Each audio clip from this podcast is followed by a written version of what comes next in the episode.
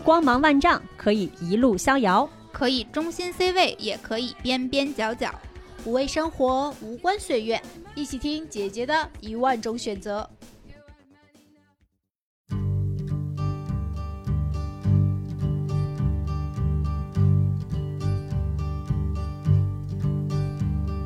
Sitting in the morning sun.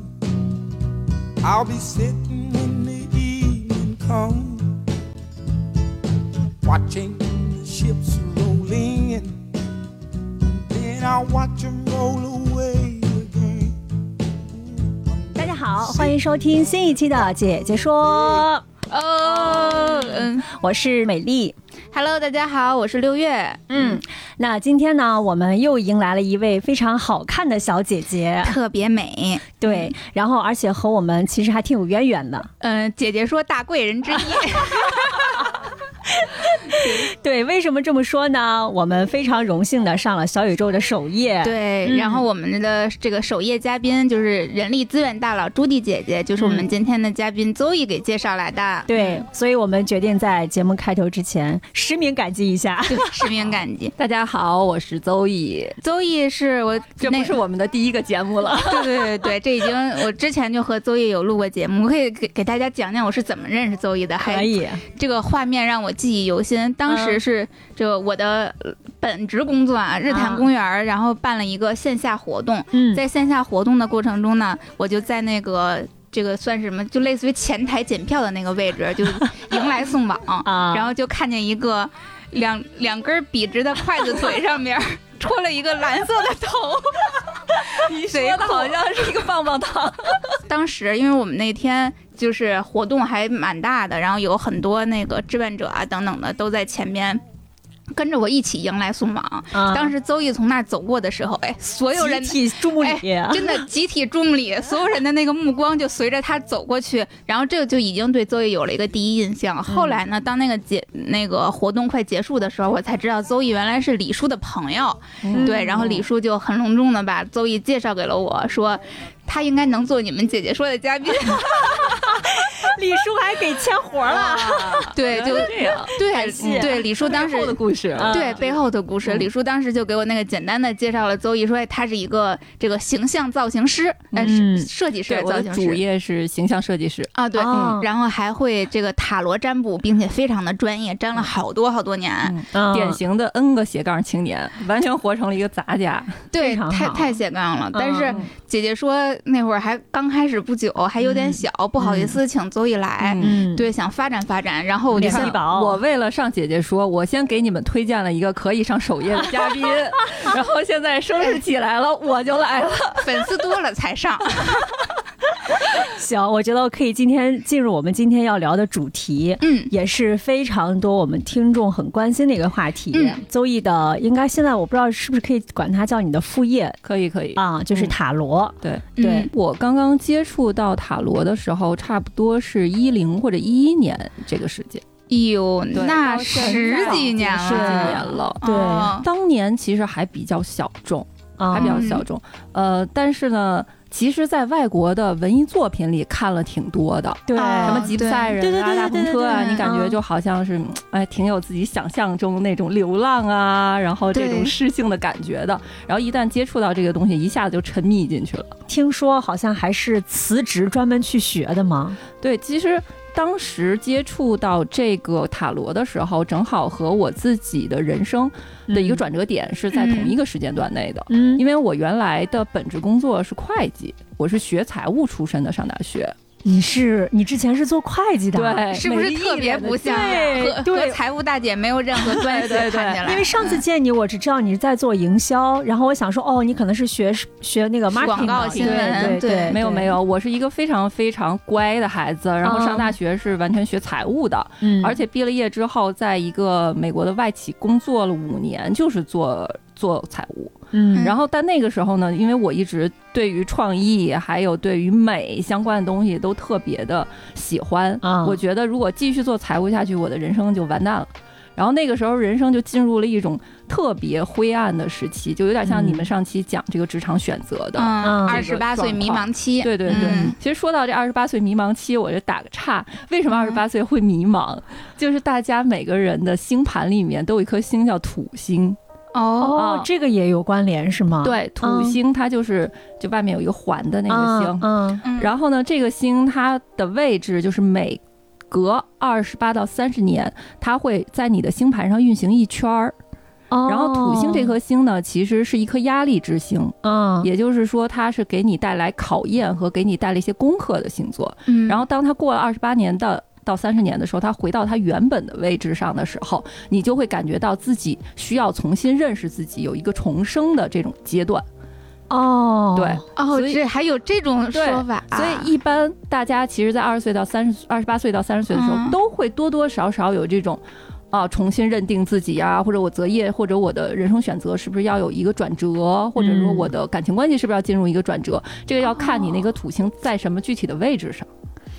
哇，原来真的可以怪星座哦，没关系，我们尽情的怪他就好了，不用苛责自己。嗯。嗯然后这个时候正好是我的职业也在了一个转折点上，嗯。我整个人其实就陷入一个比较 down 的状态，就开始接触一些玄学的办法。也很难讲，我是为了辞职去学塔罗牌，还是我辞职为了追求自己的事业，反正它正好都在一起发生了。哦，但是塔罗牌在这个过程中成为了一个我特别好的心灵支柱，以及跟自己对话的工具。嗯，让我更了解自己，以及有一些很荡的情绪的时候，可以通过自我对话的方式去疏解。而且在这个过程中，你会有一一些朋友知道，嗯哎，你现在在学这个东西啊，这个好像蛮好玩的，你能不能给成社交工我算一算？具 了塔罗这种这种东西，就是它既然能够学，它肯定是有有原理可以追寻的。嗯，塔罗是什么有科学道理可循吗？其实如果说塔罗的实际原理的话，它毕竟是一个玄学哈，我可能很难用特别科学的方式来解释。但是呢，塔罗其实它反映的，如果我们用炼金术一个传统的一个一句话叫做“如其在上，如其在下”，这句话说的意思就是宇宙其实是大同的，就是你天的旨意和你地下发生的事情其实是相对应的。这有点像占星，我的天象发生了变化，然后人间就会发生一些不同的变化，其实是这样。然后，所以它的一些天然注定的一些规律，你其实可以在牌面上得到一些答案。它为什么会投射在你的牌上？就是感觉这个牌和这个事儿它的联系是什么呀？这个牌面是我们潜意识的一个反馈，是我们潜意识的一个反馈，类似于其实每个人都在说我们。我我相信大家都其实是相信第六感的人吧，啊，对相信第六，感，大家都知道，比如说可能我这边有一个什么事情，我妈妈在家里头，她可能就有一个心灵感应，嗯。可能类似于这种都是大家会经历过的。那这个只是没有在科学上现在被证实，但是也许我们的潜意识是一张网，大家是互相相连的。嗯啊，啊。然后我们在这个时间点，我们在这个时间点来抽这个牌，这个首先是我们意识流的一个交汇，同时还是一个时间流的一个节点。然后我们一起产生了一种能量，把它选取出来。它其实是产生了一种对于你现在潜意识的一个反馈。哦，那这个反馈是。呃，比如说，它只能通过这个牌来读，还是其实是任何或者是什么样的物体能够承载出这个反馈？它可以是任何东西，比如说今天我想到了一个朋友，比如说我脑子里突然出现了一个朋友，然后我拉开我的抽屉，我抽屉里有两样物品，其实你就可以大概推断出这个物品，你联想到它的一个状况，你可以去跟它做一些联络。它有点像对看弗洛伊德梦的解析，对有一点你做梦梦到的东西，其实就是你潜意识的反应其实有。很多对对我们的民俗传统，啊，对，比如说今天院子里来了喜鹊，啊，那很就是说有可能好就会事发生好事，或者说有一些意料之外的客人。嗯，它其实是这种如期在上，如期在下，大家是一个互相的反应。听起来有点像宇宙磁场，然后互相所有的物体之间产生了某种奇妙的链接，然后彼此呼应。对，嗯牌它是一个非常直接的载体，然后能够很嗯清晰的去反映出来，然后通过一些。呃，占卜师也好，塔罗师也好，他们的一些专业的学习和一些符号学的分析，然后可能给你一个更精精确的解读。但它并不是只有这个东西才能掌握。啊嗯，那所以其实我有一个朋友还是非常成功的人啊，人家就是不是一般的财务自由的这种朋友，他就给我讲过，他说其实他从来都不算命，嗯但是他非常倾听宇宙的信息。哇，怎么个倾听听宇宙的信息？对，比如说，嗯就是他会观察，如果他有一个重大的决定今天要做，或者他有一个生意上面的事情他要做决定，他就会观察他这几天身边发生的事情的一个趋势。如果你真的去认真的去观察的话，啊你是能感受到这个世界的一种能量流在往什么方向上发展。哎，你说到这个，让我想起我有个朋友，我就感觉他好像就是能够和其他的力量去去感应、去对话的人。嗯比如说，很简单，就是有一些房间，嗯。就他一进去，他就会觉得不舒服。嗯，他那个不舒服可能是身体会有一些反应。会啊，对，就比如说我们之前一起去过一个地下室，一个地嗯下室的一个屋子，里面摆满了很多这种有非常年代历呃就是历史悠久的一些老物件。嗯对对对，然后里面还有舍利子。嗯，就是他一进去啊就浑身开始出、嗯。出出虚汗，嗯。就整个人一下就会很虚，就就嗯受不了，嗯。就是那种对于某一种力量的感应感应度吧。其更敏感，实是一种嗯。敏感。嗯这个敏感怎么讲呢？其实嗯每一个人都是可以锻炼的。虽然大家可能觉得大家呃好，我我是一个迟钝人或怎么样，但其实你看，比如我们去看病吧，我们去嗯医、医院望闻问切，我们看中医，然后他会给你一号脉，他就会告诉你你是怎么回事儿，怎么回事儿。嗯对这个东西它到底是知识还是它的一个下意识的反应呢？就是它肯定是通过知识反复的验证、反复的验证、嗯反复的训练，嗯到最后他一摸，他就能马上的给你一个反馈。其实很多信息，周围的宇宙都在一直告诉你，但是你不一定会打开自己去接收得到。这个不是说让大家神神叨叨啊，嗯这个主要是你要是对周围的状态是有这种敏感的。如果你觉得对的事情，你经常会觉得。所有的力量都是在往一起使的，嗯在你人生中重要的节点、重要的事情在发生的时候，嗯绝对不是说你特别费劲的，而是在一个事儿的这种洪流上面再往前推进。推着就很顺利了。对啊，嗯中国人都说天时地利人和嘛。对对，像我到了嗯我现在这个年纪，我就越来越明白天时的作用。嗯，它不是说你光有人力就可以一定战胜所有的东西，嗯那是一种敬畏吧。明白。嗯那在这种大的能量场里面，塔罗可以解决什么样比较实际的问题吗？塔罗解决的实际问题其实还是人力的问题，嗯它也改变不了天时，但是它可能会给你一个提示，在这个大的趋势下、天时下，你做的这件事情是不是顺应这个趋势的？至少这一点，它会给你一个哦。提示。就是如果你无法敏感的去洞察这个宇宙想告诉你的东西，你就借助塔罗，它来告诉你这个洪流到底往哪边去流，嗯是这个意思吧可？以的，嗯，对，因为它跟占星还不一样。占星的话，对，我们可能更多是对自我的一个探索，嗯，对自我的一个认知。但塔罗嗯它会更多的是告诉你你在这个事情里面的位置。啊、占星像是命，就是你这个命里写了些什么，是高楼大厦还是这个田间这个森林？嗯对，塔罗像运，最近这个运势往哪边推，你要往哪边走。任何事情都是在流动变化的，都是有张嗯有弛的。嗯，嗯啊，并不是说这段时间你就一定要用力，嗯有的时候可能就是静观其变，嗯有的时候呢就是可以再积极一点。嗯，但这种决策塔罗是可以帮你去建议的。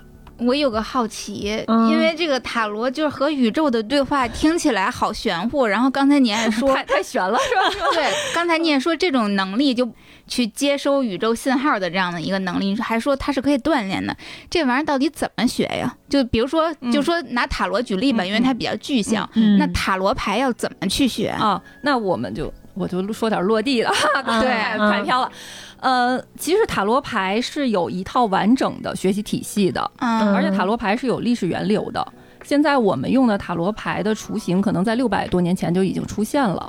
呃，我自己比较倾向于相信的嗯是，它是来自于十四世纪意大利的一个宫廷纸牌游戏，有点像我们现在的扑克牌，啊就是五十六张。嗯然后呢，现在的塔罗牌一共是七十八张塔罗牌，嗯它其中有二十二张大牌和五十六张小牌。嗯这五十六张小牌和我们的扑克牌是一模一样的。嗯啊嗯，其实它的分类方式是一模一样的。然后呢，这二十二张大牌呢，代表的是我们呃人生的一种宏观的状态。它描述的是一个人的一生，就有点像英雄之旅，大家知道，嗯就是单一元的一个神话，嗯等于每个文化背景下都有英雄之旅的叙事。就是一个人从什么都不知道，然后离开一个自己熟悉的世界，然后去挑战困难，然后成长，然后中间遭受挫折，再从挫折中恢复，最后获得胜利，最后回到自己的家里。它是这么一个旅程。然后比如说嗯《西游记》啊、《狮子王》啊什么的，其实说的都是这种英雄之旅。嗯然后这二十二张大牌描述的就是人的这么一个过程。嗯所以其实你抽到某一张牌，你可以看到你现在在哪一个位置上。五十六张小牌呢，描述的是你人生的一些细节、嗯细节状况。五十六张小牌是分四四项，就跟星座一样，水土火风四项。然后描述的是你的精神层面、你的行动力、你的情感以及你的金钱。嗯这四个部分哦就是很嗯物质的部分，这四个部分，所以它是能够很细节的去描述出你的生活的一些状态的。所以每一张牌都有它相应的牌意。嗯我们知道了这些牌意之后，其实大概的占卜不就可以做出来了吗？嗯但是你做到一个比较好的占卜，是需要把这些牌意全部都融会贯通，然后可能是能有一个故事性的呈现。就我对自己的要求是有一个故事性的呈现，我需要每一个问题，可能针对于这个问题，我是需要呈现出一个它的基础是什么样的。它可能会遇到什么样的问题？如何去解决嗯这些问题？最后结果怎么样？这个是我我希望在占卜里面呈现出来的。要有逻辑。解读。对对，嗯所有的人拿到这个牌面，虽然我可能解读不出特别深刻的含义，但是嗯好是坏是可以知道的，因为这个牌它是有倾非常明显的倾向，它是好还是不好的。哦。哦，那好的塔罗师和一般的塔罗师，或者咱们说高阶的一点儿，嗯准的和不准的，对我们就用最最这个对，粗嗯简单粗暴的语言，到底区别在哪儿？因为宇宙想告诉你的就是这几张牌，为什么会有人能准，有人就不准呢？大家对牌意的理解不一样，哦，就是可能有的人他会倾向于就理解负面的，有的人嗯他倾向于理解积极面的。有的人呢，他可能是喜欢用牌面去更多的贴近心理去做一些深刻的挖掘。像我呢，就是会希望去分析还能做什么，哦就是这个是每个人他的哦倾向与倾向性其实也不一样。再有一个，大家三观其实不一样，哦，哦，每个塔罗师和每个塔罗师的三观也不一样。实际上，嗯你要选择一个塔罗师的时候，最好选择一个跟你三观比较一致的人。哦，这个哦也会影响是吗？会啊，要不然他给你出来的很多建议，他不一定是可实现的。其实这个建议好像听起来哦也是有很多塔罗师自己的主观意见在里面的，是会的有，对比如有的啊塔罗师可能理想主义，对，有的可能就特别实际特。别务实。对嗯，那怎么去挑选好我们所谓的好的，或者说适合自己的准的塔罗师啊？这个有哦办法挑选吗？嗯，还是只能碰？我觉得就是或者得先聊认识聊认识？一下吧。你先聊一聊，然后可能哦，先呃，比如说你第一次占卜的时候，也可以不用太走心，嗯你可以哦去尝试一下，然后呢，感觉一下这个气场是不是对，然后他给你的建议是不是可行，然后给你的方式是不是准，然后你后面再去做一些深入的交流。就塔罗好像听起来，比如说你刚才说还能做点什么，他可能会反馈到人主观的能动性，对我怎么嗯自己去改变对，其实我喜欢塔罗牌，就是因为它会在主观能动性上有很多的建议。啊？啊、这个我觉得还是一个自我认识以及以及怎么讲心定事成吧。嗯，你让心先定下来，你才知道这个事情到底有没有可能性。明白。嗯但很多人就是心不定才去找找的玄学，比如我。对呀 是是，对，对。我的老师 Mary King 就说，塔罗牌是有很多。人他们其实，在困惑中，可能没有到我没有到焦虑症，或者我没有到嗯抑郁症的那么严重的一个程度，但是我们需嗯要一个心灵上面的慰藉的时候，可能会去借助的办法。对，嗯。其实我感觉好多时候就是对一个事儿也不能说摇摆不定，可能心里已经有了个百分之八十的选择，嗯，然后想借助一下玄学手段，是嗯。告诉我你就闭着眼放心往前闯，对，还是说你是。你要再认真再考虑考虑对你不能嗯。太无太那个莽撞了。对。嗯对，感觉是一个这但是我觉得。人是很有意思的，人嗯之所以不是机器，就是因为你即便告诉他这个东西不对，他依然会往前闯。嗯 是的，我我就是那个，我刚才跟你们说那个，给我看了，说完完全是两个嗯完全的维度的嘛。然后那个说我很就是后续会不太好的那个人，嗯然后看完之后，我整个人内心激起了非常强的斗志力，嗯就是那种我命由我不由天。嗯对对。然后 如果如果这个人跟你说这个东西就是对，然后你就或者就是错，你就不做了，嗯那我觉得还活干活着干嘛呀？对吧？嗯所以就是这个东西，它只是我们来追求宇宙一些根本逻辑的方法方法论。嗯但是我们真正活着，肯定还是要靠自己的力量去活下来。就有一些那个塔罗师，他是可以那个电话或者是视频嗯抽牌的，就是他和啊当面占卜有区别吗？那种电话的能能接收到宇宙的信息吗？其实问题不大，因为他就像我说的，嗯你拉开抽屉，可能看见这有一个有一个什么物件，你都可以有一些信息的话，那其实用什么方式它不是最重要的，嗯而是在这一刻哦你们两个的频率有对接就好了。哦，神奇。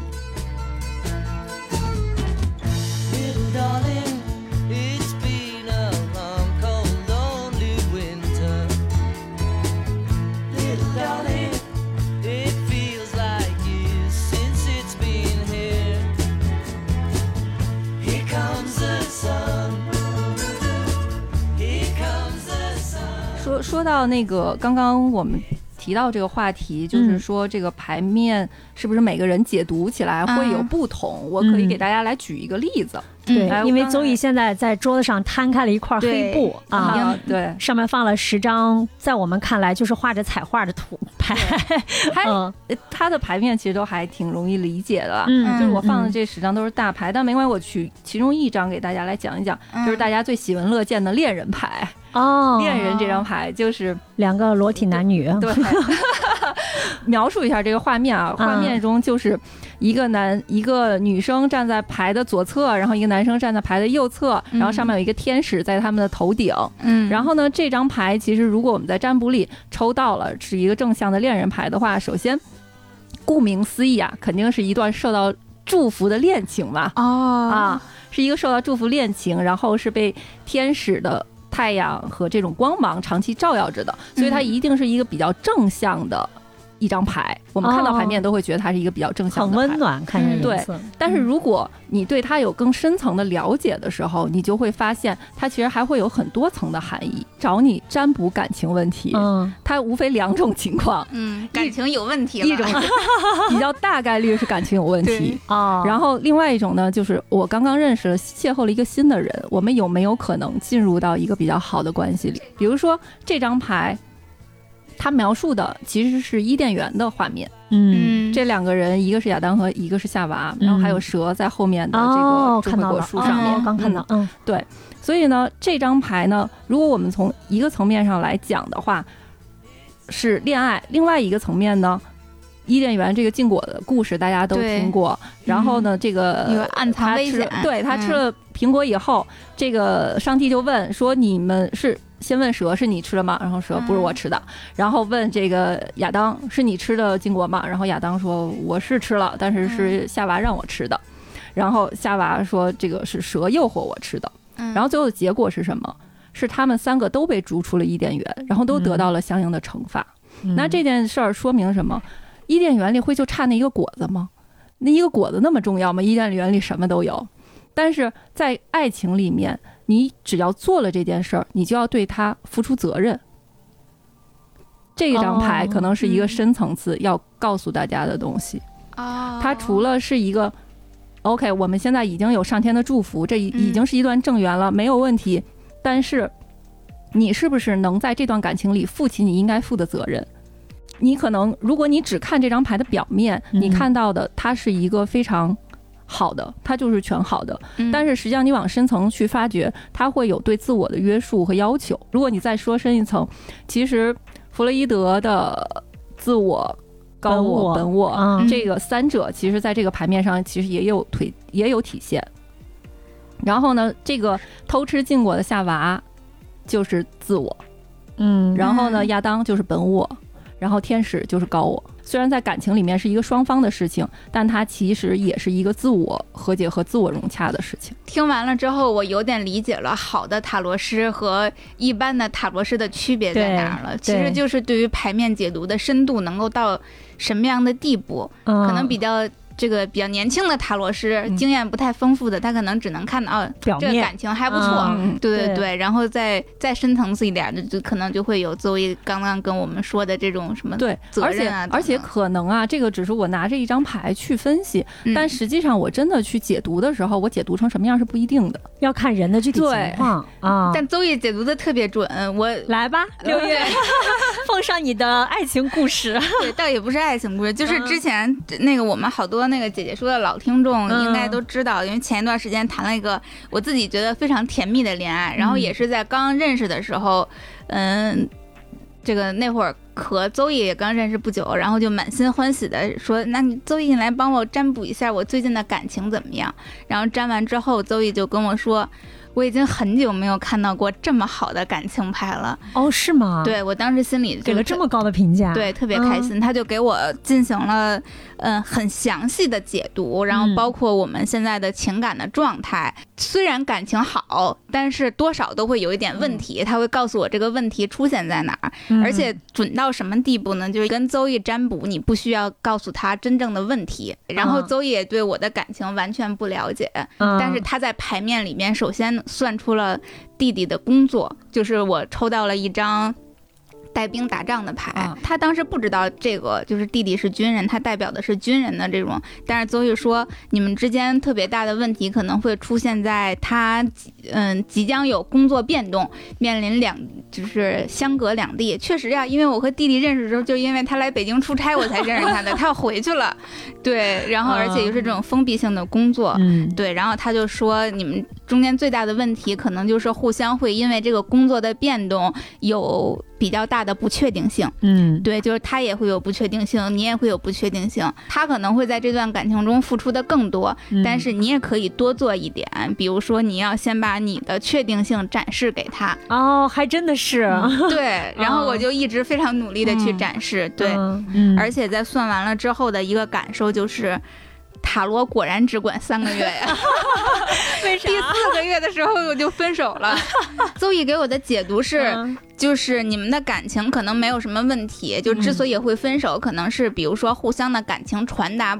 传达不到或者是什么，就是其他，并不是两个人之间不相爱了。嗯，哦，是是是，我还可以给大家分享一个，我另外一个朋友也找那个邹毅算过，当时找邹毅算的是财运，他因为他是一个创业者，啊，，对，其实，呃，他就你你找周易算，你就只只要告诉他你算哪方向就行。比如说，我说我想算算爱情，他说他想算算财运，但具体你这个财运的问题是什么，在心里默念，不需要告诉他。嗯，对，然后邹毅也是在所有的这个背景条件都不知道的情况下。就把他公司正在融资，且融资的这个是什么进程，大概是一个什么样的情况，都算都算出来了。但他不会直接说你你们是不是在融资，他会说、啊，这个目前看起来是一个呃要打破重组的状态，然后是一个三方。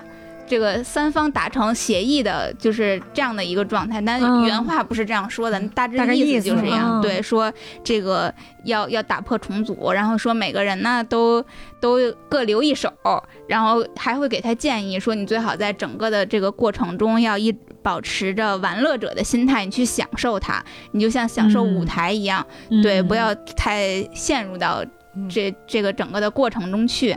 然后他甚至算出了。这个融资的进程，他说：“嗯，我在牌面上看，协议合同应该是签了的，但是钱应该进不了账，哎倍儿准啊！两个月后合同就签了，啊，但钱现在毕竟是他在融资嘛，那个嗯整个流程时间很长，钱现在是嗯还没到账。当时我那个朋友听完之后就震惊了，因为我那啊朋友是个大直男，他以前从来信，从来不嗯相信这些。嗯然后但听完之后他震惊了，震惊到把他的合伙人全拉过来说：“你再给他们一起讲一讲。那那的确是听起来很很很玄幻啊。对，所以其实我客户确实是，嗯，下至零零后，然后上至七零的这种高管啊，嗯或者一些创业者都还挺多的。就是这个这个塔罗这个东西还蛮包容的。啊，另外就是它其实有一个挺好的好处，就像你刚才说，”嗯，其实塔罗是不需要你的生辰八字的，嗯嗯然后我其实什么都可以不知道，嗯我就是完全在一个对你没有了解的情况下就可以占，嗯，然后这样对很多人来说，呃是比较轻松的一个状态，嗯因为要给出生辰八字这个事儿，好像就会比较沉重。对。嗯我甚至都我我那天还想，因为我去年不是算了很多次嘛，有很多都是需要提交你的出生日期，嗯什么是尤其是时间。嗯，其实我就在想，你说我算了这么多次，会不会哪一天会去跟我妈聊天儿？我妈突然间想起，哦，你的出生时间不在，了对其实过往就完全灰飞烟灭，根本就不存在。对塔罗，比如说除了像我刚才说的，比如说什么算算爱情、啊，算算财运，还有什么其他的妙用吗？嗯，呃，这两个问题肯定是算的最多的了，啊是吧对，大家都是俗人，俗人就这点事儿。嗯比较实际的，可能还有比如说寻物，寻物啊，啊东西学业丢了找你算对对。东西多了，一般我不会用塔罗牌算，我会用嗯另外一套卡牌雷诺曼，但是也是类似吧。然后会用这种就比如说比如说我猫丢了，我说嗯你给我算算我猫在方哪儿，能不能找着？你能算出可来以有有有，就是算猫，好像还有专门算猫的塔罗师呢。啊？虽然我不是啊，但是网上是有专门算猫的塔它罗师的。它能算什么？能能算你找得着找方不着位呀、大概是一个什么环境啊之类的。比如说我之前呃呃寻物的时候有。同有有朋友的，比如身份证丢了啊啊，然后我就大概能定位到是在家里没有掉出去，然后在一个比如说心形的东西的周围，啊，还能算出新型东西的周哦。对心形就是那个心桃心桃心那一个家里总共才有多少新型东西啊？对，后来他就找嘛，就后来在他床头一个心形的首饰盒里面找着了。啊，嗯，那早知道我当时在王府井丢了一只耳机，我就应该找邹姨，不会大晚上拿着那个手机定位，在整个王府井找一只耳机。对，还有就是能不能找到是肯定可以嗯大概其知道的、哦啊，然后会有一个定位的位置吧。嗯，这个我还第一次听说。嗯对我，我之前有看过，他们就可能自己会算点塔罗，然后去追那个选秀的综艺节目，嗯。然后我那个朋友他会去算谁能出道，嗯，哦，对这个也可以吗？对，好像一一次现在选秀一次能出道八九个人，他基本上能算对个八九不离十十，对，但是有些问题我们是不算的，比如哦。说我们是有塔罗九戒的，就是有一些戒律是不能算的。哦这个是什么呀？生死相关的问题不算，然后那个呃赌博类的东西不算，哦比如算算彩票啊，但是实际上能算，其实是能算出来的吧？那个苏珊米勒你们知道吧？他就是靠给邻居算彩票一战成名的。是吗？对，在国外是因为算彩票算中了，所以一下就爆火了。那这些占卜师不是不就是不是或者说那叫赚钱太容易了。对讲一个真实的故事，就是嗯我在一七年去去英国参加过一次。赛马会就是那个女王赛马会，嗯他们那种嗯下午茶，大家都穿着小礼服，戴着嗯大礼帽那种赛马会。然后，呃，赛马会它每一个会场它都会有一些慈善的这种赌马的活动，嗯就会发你一个马券儿，然后你会把自己的选择发上去，那个选择大概有几十个吧，然后就要选出前三名来。嗯当时我反正也没带牌，然后我就那么。那个直接感应了一下，反正我也就是靠、嗯靠直觉吧，然后选了选了最后一，最后我得了全场第一。哇，这就是会和宇宙对话的人呀！呃，但是那是一个慈善的，就是因为它嗯不涉及到真正的金钱往来，啊对。然后你慈善得了这个的话，他们慈善机构可能还会有一些捐赠，觉得就还挺哦好的，就参加。那就我就想，那如果遇到一些胆儿大的这个塔罗塔就罗师我我，就自己学塔罗了，我嗯学精了之后，我就是自己算彩算彩票。那你说白了，每个人的这辈子怎么说，你的福报就只有这么多。啊，你要是愿意提提前去消耗的话，嗯哦，那就也没有办法。所以，一个塔罗师的发心到底是什么？为什么到现在我还是把它当成一个副业来做？嗯可能是我自己对这个有执念，就是我、嗯我觉得不能提早过度透发支。心很重要。嗯嗯就是我做这件事儿，是希望去给有缘的人去解决一些问题，嗯，然后在他们需要我的时候，我能帮上一把就够了。嗯，但是如果它变成了一个逆天改命，对或者赚那种改命，嗯或者就是无限扩充的一个正式的工作，嗯。对我来说，我的能量可能现在还承担不了。哦在我哦占卜的比较多的时间，其实我现在占卜的已经很少了，嗯，已经不做这种不太认识的人的占卜了，啊，是因为我在以前有一些不认识的人占卜的时候，接收过一些特别负面的能量。哦，这个你也能感受到是吗？就我之前的工作室就在我住的地方，嗯，然后呢，只不过就是分两个房间，然后嗯睡觉一个房间，然后他工作室一个房间。然后有客户晚上来找我，可能比较急切的这种状态下来找我占卜，占完了以后，他前脚走，后脚我们家的灯就全憋了，一下就爆了。宇宙又在告诉你信息，对，就对我而言，我这种嗯。可能比较敏感的人，我会觉得这就是一个预示。啊，就是他把一些比较负面的能量带到你家来了，，对我们嗯。至少我们在某种程度上来说，比如说有的时候你会觉得，哎，今天是不是路上的交通事故特别多，或者说，哎，我这两天特别烦躁，然后我们家水管就爆了，嗯就是会有这种预示性的一种压力，然后会造成现实世界的一种变化。嗯，虽然现在以科学的手段，我可能无法去解释它到底是为什么，嗯，但是这种感受，如果你是一个敏感的人，你可能是能感受得到的。嗯，嗯，就可能不信的人会觉得这是个概率事件，对，就没有什么玄学的东西在。是但是有一些高敏感人群，他可能就会有收会收到一些这样的信息。我们不说那么玄的东西，就比如说。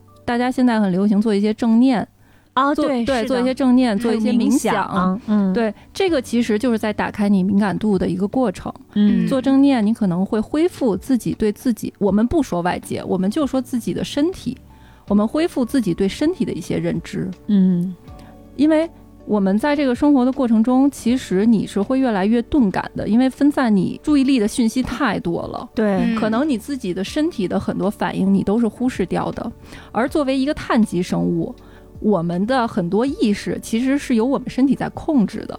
当你的身体不好的时候，你说你能有什么激情，嗯能有什么行动力，对对吧？？但是我们会把这个东西就认为它是我的意志不坚定，而哦，是的，，对，而不会去说这个是你自己的身体出了问题。嗯。那你通过正念和冥想嗯。的过程中，恢复一下对自己身体的认知，知道你的胳膊在哪儿，腿在哪儿，肩在哪儿，你的嘴是不是放松的，你的头皮是不是放松的，在嗯。慢慢做这种身体的接触的时候，你对自己的身体有了一个认知，你就会慢慢的更好的去把你的生活调整到一个正向的环境中，正向的一个怎么说，正向的一个循环中。嗯，这就像很多人来找我占卜，有的时候啊，他们嗯会感情有问题或者工作有问题，我可能会普世的一个建议就是做点运动，晒晒太阳。嗯，对呀，它会让你精神变好呀，对吧？嗯，而且在你做运动、晒太阳的过程中，你会对自己产生一个自我的认可，这个很重要。嗯你所有的问题都在说我这个恋爱问题，他是怎么想的，他对我是怎么看的啊啊？但实际上你没有问自己我需要什么，嗯我在这段感情里是不是开心？这塔罗占卜师也聊起心理学了，这不是我我正在被治愈中。我，我觉得这不是心理学，这就是一个四十岁大姐的人生感悟。我觉得可能不管是塔罗也好，还是其他的玄学手段，其实都是让在让自己调，在某种程度上让自己调整一个状态。对，对调节嗯心态，调整状态，然后用一种比较积极的心态去应对你现在遇到的烦恼。，对，嗯，这个也许不是大家心目中的神秘学，但是这个是塔罗真正带给我很治愈的地方。魔术师这张牌，这张牌是塔罗里面的一号牌，这个嗯牌面上魔术师就是赫尔墨斯，啊他是水星嘛，然后呢，他就是拿着这个一个棒子，然后接引着上天的旨意，嗯，然后他就是一个管道，在通过自己接纳上天的旨意来传递给自己能够接触到的这些人，或者传递给身边的人，他就是一个接引者。其实我觉得塔罗牌它是一号牌，它也是一个塔罗牌，还挺深刻的含义，就是它是一个宇宙的桥梁和管道。嗯，对于我来说，我做塔罗师就是希望自己能成为这个宇宙的桥梁和管道。together, and I know you could fall for a thousand kings hearts would give you a diamond ring when I fall. You see the best in me, the Joker and the Queen. 你平时会给自己算吗？对我也会给自己算，尤其是在心情很不好或者很 down 的时候，嗯作为一个接纳自己情绪，然后和自己产生对话的一种方式。嗯，它其实是一种工具 又和自己对话，又和宇宇宙宙对话话，让自己和宇宙产生连接。对，嗯每张牌它都是有正面有负面，一个问题可能你可以用很多不同的牌阵来看，嗯看你有哪些倾向。比如说常用的就是时间流，就像之前我给六月看的这个，嗯，就是。这个事情的基础，然后它可能会怎么发展？嗯为什么一般我们不管看什么都会看一下基础呢？因为嗯基础是最容易粘的，就已经发生的事情是最容易粘的、哦啊。说出来以后会跟你先建立一个链接，嗯会让你知道这个事情会从什么角度上去去解解读。然后如果而且就是已发生的事情是最容易被嗯演示出来的嘛。然后呃，然后后面的准不？准就看那已发生的。嗯对对，因为如果要是哦。咱咱俩都没聊呢，我又不知道这世界事情的背景条件，我上来就说一不好，你还不能给我掀桌子走了，你把我牌都扔了，对吧？我得先大概跟你建立一个沟通嘛，嗯这是通过已发生事件建立沟通。嗯所以为什么有的时候我们中式占卜可能也是，你会觉得已经发生的事儿说特准，啊对呀、啊对，这个就是我们判断占卜师准不准，就只能拿过去发生这事儿到底对上没对上来判断。嗯未来的事情毕竟没经历呢。是呢嗯嗯所以这个未来的事情可能就是需要时间去验证。嗯，要不咱对现场来来看一个，我们准备咱做一个实验啊，对，做一个实验，然后我们这样，我们就就在节目里边占。可以占完三个月之后，因为那个邹毅跟我说，塔罗一般就管三个月，它是嗯短期的这个占卜。嗯三个月之后，咱们在节目里边公布揭晓，对，嗯公布验证一下，可以这个可以 这是现场给我考试，能不能经受住考验？啊，可以那要不就我我再沾一个感情，那我们就简单一点，我们就抽一张牌吧，行然后就很嗯概括的看一下一个概括的状嗯态，好吗？好好要不然我解读就得解读一钟头，节目 哦，是？吗？对，可咋录啊？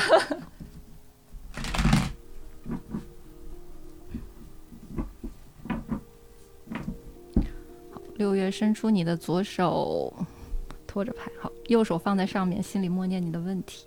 左手托牌，右手放在牌。好，默念完了。好，我现在开始洗牌，然后你在嗯心里继续默念，好的，觉得可以停的时候就跟我说停。好，嗯。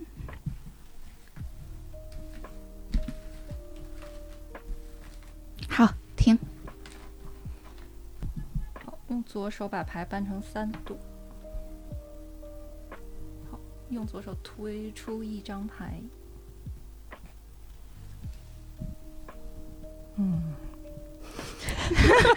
这么笑了？没有，呃，好了，抽了一张逆位的圣杯是从，然后牌面上是一个非常浪漫的年轻人，哦，然后是有一点小女孩形象的这么一个人，嗯，然后可以看到她的身上穿的衣服粉粉的、绿绿的，这对个衣服粉跟你今天蓝搭配穿的嗯好像啊、嗯啊，这个上衣。粉蓝配，嗯，对，然后呢，这个倒是很春天的一张牌了，嗯但是呢，它是一个逆位的状态。首先呢，这个侍从他手里面拿了一个杯子，这个杯子里有一条鱼。那这个人在和鱼说话，那是什么样的呢？其实有一点鸡同鸭讲的感觉。啊，对，就是你在感情里可能都有一种沟通上面的无限的期待。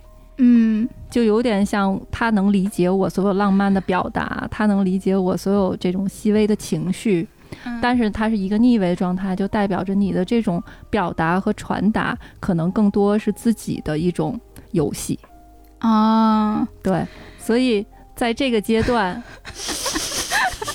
我们相视一笑，嗯 所以在这个阶段，至少在嗯目前的三个月，他可能没有办法遇到一个能够 get 到你所有这种敏感心情的人，哦，可能更多还是在一个自我的世界里面。哦，但是在这样的一个状态里，也觉得你还是蛮自得其乐的啊。其实也没有觉得，哎，有什么问题啊？我为什么非要去改啊？我一。直如此，对，而且其实为什么我说它是一个嗯。表演，是因为你看它这个像一个舞台的感觉，嗯，它下面这是一个舞台，嗯，然后其实有好多东西其实是自己演给自己来看的。哦，嗯，嗯，又一脸的 一脸的恍然大大悟不，是，感觉最近就是自己做的事情全部都被揭穿了。嗯对，确实，嗯，对，嗯。所以如果你说桃花的话，在这三个月应该是没有什么特别好的嗯。机缘吧，嗯，但是呢，可以在这个阶段做一些自我的疗愈，嗯。或者是接触一些和艺术啊和文化相关的一些活动，然后去做一些自我的疗愈。好的，嗯，明白了。嗯看一张牌就能说出这么多，对，这个呃就没有讲成故事了，这只是一个预示性的一个对因为小解答。正常你去占卜的话，会是占几张牌呀？呃，我一般五张牌起吧，嗯五张牌起。嗯就牌越多，它的信息量信息量越越。大，对，而且嗯根据你的需求。啊，嗯然后嗯有的时候可能我们以时间为基点，有的时候以问题为基点。啊，比如说感情的话，可能有的时候会占八张维纳斯之爱，大概嗯就是能够看到自己的在这个感情里的状态，以及对方在感情里面的状态。嗯啊，这个就是大家都特别想知道的。对，嗯，整个占卜的这个过程还是挺神圣的，对，就是的，非常的庄严肃穆。可能是我这个人长得比较正，不是 我刚才都不敢说话了。那个就那个磁场就不一样了，嗯，它就不是我们那个聊天那种种嘻嘻哈哈的氛围了。对对，嗯，还是我我的大开关打开了。对，还是大为震撼。塔罗牌这个东西吧，嗯听别人的问题就是那么一听啦，大家就希望大家能有一个，呃哪怕觉得哎有点有意思的点也可以。嗯，但是真的面对到自己的问题的时候，可能嗯就会有更深入的一个思考，甚至希望能给大家有一点点疗愈。有的我就会觉得非常非常的嗯好了。神奇，对，但是这个感受到了宇宙的。但说实在的，面对面占卜，你感受到能量肯定是会更大的。对嗯就对于问卜者来说，他的收获性可能会感受性会更强。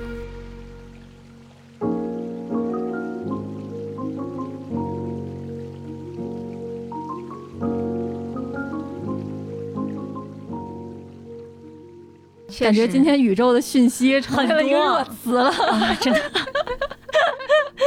哦，这期这就是宇宙的中心。今天就是这间小东二环就是宇宙的中心。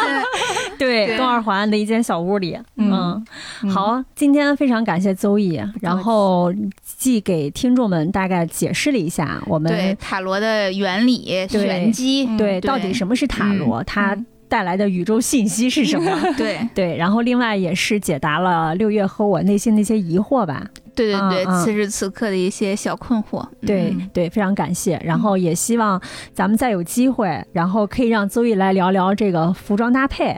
如果啊邹毅能接受的话，设计形象设计，我这个。跨台跨的没有，嗯就如果接受的话，因为我们姐姐说现在也在尝试做视频连线，哦对，嗯然后我觉得视频化的东西可能邹毅展现起来会更加的直观。对，邹毅嗯是一个比这个，嗯如果说这个塔罗占卜是他的副业的话，可能嗯形象设计还要更加的专业一点吧，就比这个还要主更厉害。业啊，也是也是副业之一也也不是也是是主业，但是也是见出奇招的一种 方法。就喜欢这种见出奇招的。我发现咱真是来不及了。上次朱莉姐来，直接拉了定一期，然后这次周雨来再拉定一期，没事，脸皮可是越来越女性的职场可以。好的，可以凑一局没。问题，对，好凑一句。行，那非常感谢邹毅，然后也感谢大家。如果对于塔罗这块有什么你的疑惑，也欢迎你在呃各个平台给我们留言。对你的疑惑、你的感悟、嗯你想讨论的东西，都欢迎大家来跟我们这个互动。嗯然后可以在各大音频平台的评论区给我们发送留言，然后也可以关注我们姐姐说的公公众号“姐姐说 FM”，、嗯然后也可以那个有进群的方式，加小助手进群。对我们的作为成为我们的精神股东，对，是的，嗯时不时还发红包呢。对，是我们也 是经常发红包。随性，哎，就来一个，嗯，好，对对，那谢谢邹毅，好，对好今天就先聊到这儿吧，好嘞，跟大家说拜拜，拜拜，拜拜。嗯。